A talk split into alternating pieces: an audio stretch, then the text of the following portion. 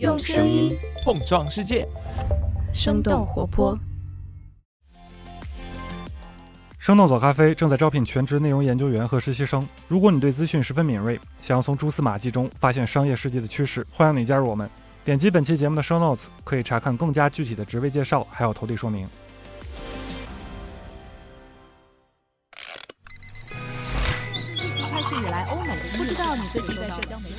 生动早咖啡与你轻松同步日常生活与商业世界。嗨，早上好呀！今天是二零二三年的五月二十六号，星期五。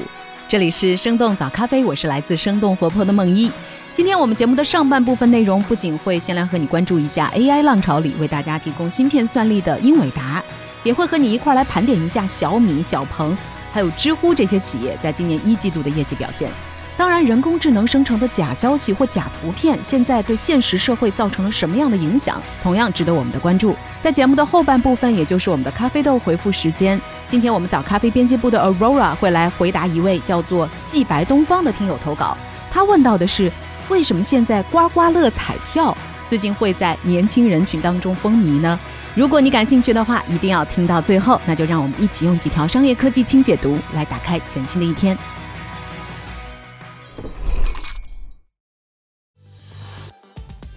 AI 芯片需求激增，英伟达营收有望创纪录。五月二十四号，芯片巨头英伟达发布了最新财报，今年第一季度公司实现营收大约是七十二亿美元，尽管同比下降百分之十三，但是仍然好于市场预期。同时，英伟达预计第二季度的营收将会达到一百一十亿美元，远远超过分析师此前预测的七十二亿美元。在越来越火热的 AI 大模型竞争当中，英伟达掌握着底层算力的供应，为消费互联网云计算公司提供芯片。英伟达今年推出的最新产品 H 一百芯片，就是为了处理 GPT 四这样的大型语言模型。英伟达的 CEO 黄仁勋表示，随着市场对人工智能芯片的需求激增，英伟达正在调整计算基础设施，芯片销售额也将会大幅度的增加。英伟达乐观的销售预测也推动了股价的飙升。五月二十四号收盘之后，他们的股价上涨接近百分之二十五，这也使得英伟达的市值达到了创纪录的九千六百亿美元。英伟达由此也可能成为全球首家市值达到一万亿美元的芯片公司。在过去的半年多时间里，英伟达的股价已经翻了一倍。小米第一季度扭亏为盈，智能手机部门收入下降。五月二十四号，小米也公布了他们今年一季度的财报，他们的收入是五百九十五亿元，同比减少接近百分之二十。其中，智能手机业务收入同比减少百分之二十四，出货量也持续在下滑。不过，小米的净利润时隔四个季度又重回正增长。小米是全球第三大智能手机厂商，受到全球手机市场大盘下滑以及主动在印度市场收缩等等因素的影响，小米一季度收入同比有所下滑。海外市场降价清库存的力度比较大，手机平均销售单价同比下降了百分之三。国内手机市场又因为赶上了高端新机的发售周期，平均售价也有所提高。在财报发布之后的电话会中，小米的总裁卢伟冰表示，小米的造车业务会按照原计划来进行。时间进度上可能会比预期更快。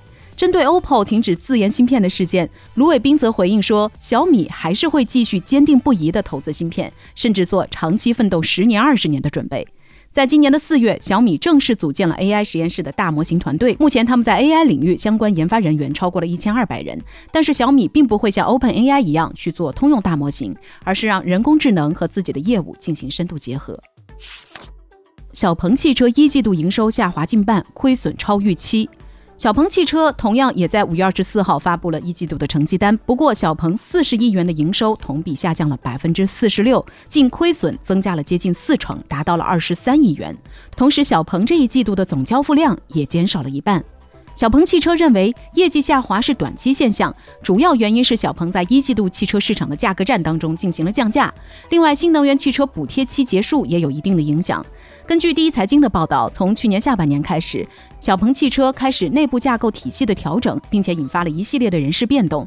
同时，由于 G9 产品上市失败、特斯拉降价等等内外部因素的叠加影响，小鹏汽车销量出现了连续下滑。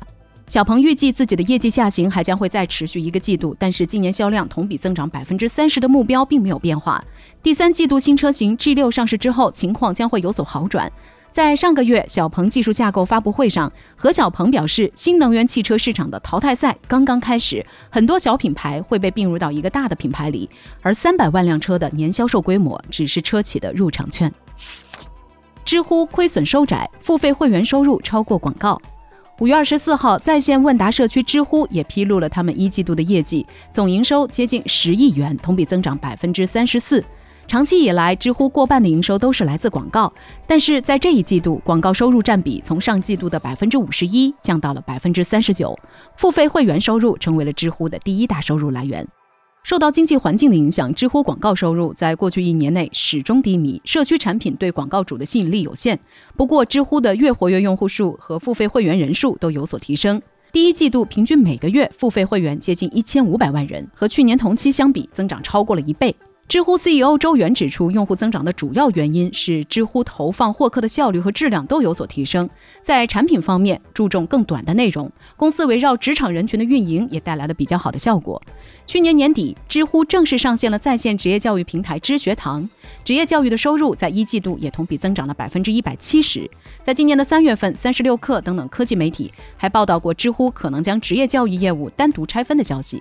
知乎的创始人周源在接受媒体采访时表示，知乎的收入结构是由两条曲线构成的，分别是社区业务和职业教育业务。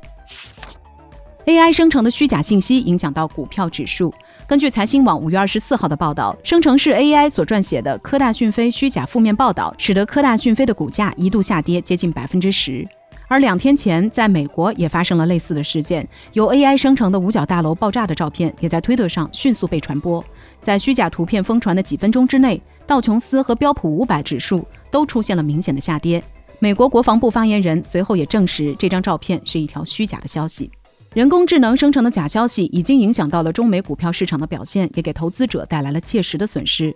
此前，社交媒体上就流传过多张让人信以为真的假照片，比如说由 Midjourney 生成的特朗普被捕，以及教皇穿着巴黎世家羽绒服的图片等等。随着大语言模型和文字生成图片技术的不断进步，从文章到图片，从人声到视频的动态效果，都可以通过人工智能实现高度的还原，使得人们难以辨别真假。这也给 AI 技术的发展带来了新的挑战。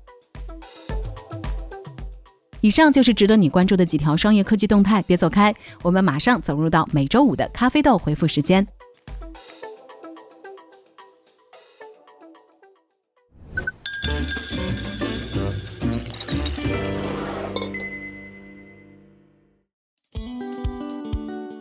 欢迎来到每周五的咖啡豆回复时间。今天我们要回复的是一位叫做季白东方的听友给我们的投稿。他说：“感觉刮刮乐最近好像在年轻人当中风靡起来。他经常能够看到线下一些大型商超的彩票柜台之前，总是围绕着一群人在奋力的刮刮刮。而且他在社交媒体上也经常刷到‘刮刮乐成瘾，该如何戒掉’的自述。他想知道这个现象背后的原因是什么。那说到刮刮乐这种彩票形式最近的风靡，我们也许可以先来看一组和彩票相关的最新数据。就在五月二十四号，财政部发布的数据显示，在今年的四月份，全国彩票的销售额增加了接近两百亿人民币，同比增长了百分之六十二。一月到四月，全国彩票的销售总额超过了一千七百亿元。那这个数字是什么概念呢？一千七百亿元和腾讯的季度营收差不多了。那么在这个数字当中，我们的听友季白东方所提到的刮刮乐又贡献了多少？这种增长背后的原因又有哪些呢？我们马上请出早咖啡编辑部的 Aurora，我们听听看他是怎么说的吧。季白你好，很高兴收到你的来信。刮刮乐最近真是很火热。我们国家第一张四开式福利彩票是一九八八年一月十七日在北京上市的。二零零五年九月一号，即开型福利彩票刮刮乐正式成为中国福利彩票家族中的重要品牌。刮刮乐返奖率不低，约为百分之六十五，面值可以低至五块，奖金却从十到一百五十万块不等，而且卡片设计多样有趣。从财政部福彩年度决算数据看，二零二二年即开型彩票销售五百九十四亿元，同比增加超五十亿，是官方认证的销量大幅增长。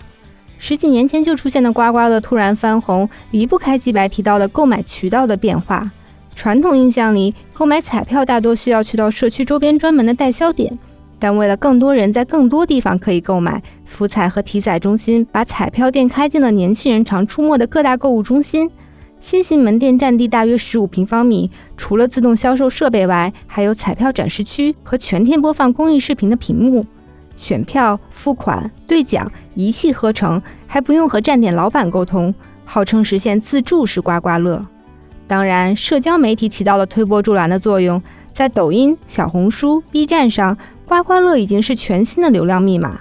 有博主以每天记录开奖为固定内容。解说词也不多，但传播度却十分惊人。单条视频点赞量近十万，两个月内账号涨粉超过了三十五万。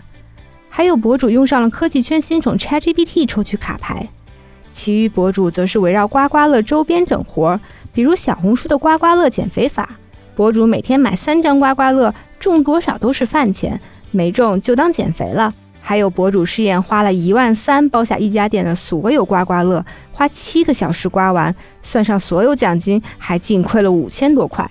有意思的是，不少人还开发了刮刮乐的送礼属性。现在的刮刮乐票面一种比一种好看，在美工设计上也开始卷起来。借由本身红彤彤的样式，这种非常规的礼物不仅被寄予了祝福和好运的寓意，也有别出心裁的新奇感。年轻人之间不仅会互送刮刮乐，甚至成为了粉丝应援的一种形式。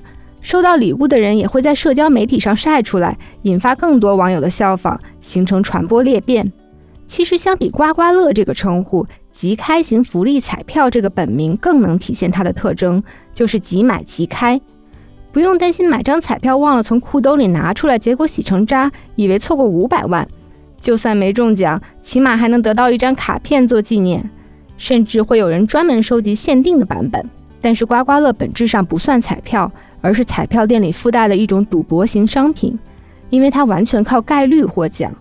股票、基金、彩票更多是根据市场趋势或机制分析，预测接下来如何发展，而刮刮乐它不用会分析，能否中奖完全取决它是否在那一沓卡片里被抽中。什么努力研究数字，什么坚持守号等机遇，拼大奖，听着都累。买的人只想花点小钱碰碰运气，消费的结果完全满足了购买的需求，还有可能有意想不到的收获。这就是赌博式消费最重要的特点：下小利有收益。作为一种上瘾消费，赌博式的卖方做的是稳赚不赔的买卖。彩票和刮刮乐还有一个很大区别，就是是否公布信息。假设发行一千万张刮刮乐，其中有十个大奖各一百万。有十个人运气特别好，在刚发行的第一天就抽到了这十张大奖。如果这时候全国发布这一批大奖已经中完了，那么就不会有人继续买，刮刮乐公司肯定就赔了。消息的不透明导致总有人抱着侥幸心理一直买，直到所有卡片都卖光。搜索资料前，我也是戴着有色眼镜研究商家如何通过刮刮乐赚钱，但看到很多社交媒体上的分享。我的想法也在逐渐改变。其实人们的期望并不高，而刮刮乐还是个控制成本的开关。大多数人只拿它当消遣，调侃着一夜暴富的可能，给平淡的生活一点调剂。很少人真的期待那些十几块的奖励能改变生活，但花出去的那几块钱，却真的美化了平凡的一天。有人说，沙沙的声音已经成了解压员和催眠利器。有人说，刮刮乐其实就是移动的雍和宫。从焦虑到空虚，年轻人在刮刮乐上投入的情绪成本远比刮刮乐的面值大得多。最后，姬白还在投稿中提到了刮刮乐成瘾。对于这个问题，我觉得很多人购买刮刮乐获得的就像是小时候拿到奥特曼卡牌那份单纯但强烈的快乐。只要不过分投入，这也可以为我们的生活提供精神按摩，说不定真的有惊喜呢。聊到这儿，也想问问你：你有买过刮刮乐或者彩票吗？生活中还有其他让你上瘾的事情吗？欢迎你在评论区和我们聊聊吧。好的，感谢 Aurora 的回复，也特别感谢季白东方给我们的投稿。欢迎大家可以通过各种方式来给我们投递咖啡豆，传送链接呢就在 Show Notes 当中可以找到。另外还想提醒大家的是，在每个月的月底，我们都会在生动活泼的极客账号 Newsletter，还有其他的一些社交媒体平台上，给大家分享几道和我们早咖啡过去一个月以来节目内容相关的小测试题。五月份的几道早咖啡小测试也会在今天发布，常听节目的好朋友可以来试试自己的早咖啡呢。浓度。答对的话，也有机会获得我们早咖啡编辑部给大家准备的一份小小礼物。好了，周五的早咖啡就到这里了，也提前祝大家周末愉快。那咱们下周一一早再见了，拜拜。这就是我们今天的节目了。我们其他的成员还有监制泽林，监制一凡，声音设计 Jack，实习生 Aurora。感谢你收听今天的生动早咖啡，那我们就下期再见。